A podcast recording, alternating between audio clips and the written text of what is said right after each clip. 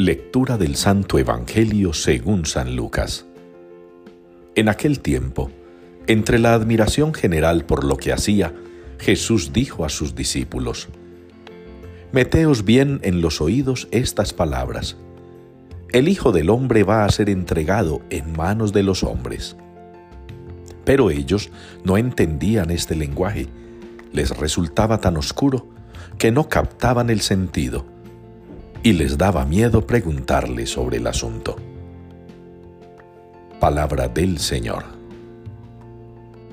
Señor, tú has sido nuestro refugio de generación en generación.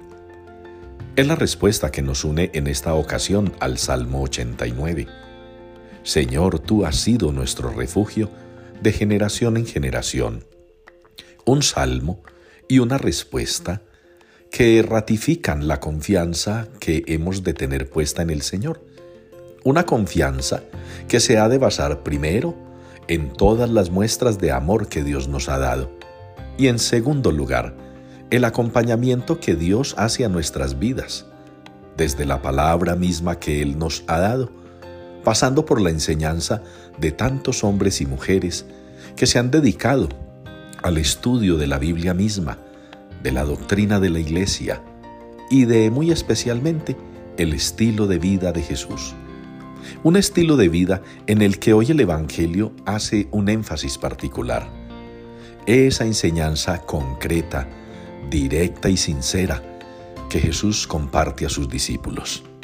Tanto así que el evangelista San Lucas muy brevemente nos cuenta que ellos se sienten agobiados o se sienten sobrepasados por eso que Jesús les dice y que a veces no alcanzan a comprender.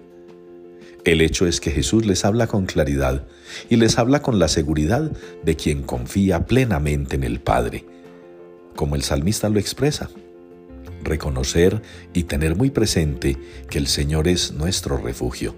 Jesús confía en que el Padre es su refugio, su fortaleza. Él es su seguridad. De ahí que el libro del Eclesiastés nos presente algunas normas para la vida, que si las seguimos con cariño, con devoción, con respeto y con obediencia, también le estaremos mostrando al Señor que lo escuchamos y le atendemos generosamente a cada una de sus instrucciones, porque estamos convencidos que en su infinito amor y poder, Él lo que hace es orientarnos para llevar una vida plena, pero segura, hacia la eternidad.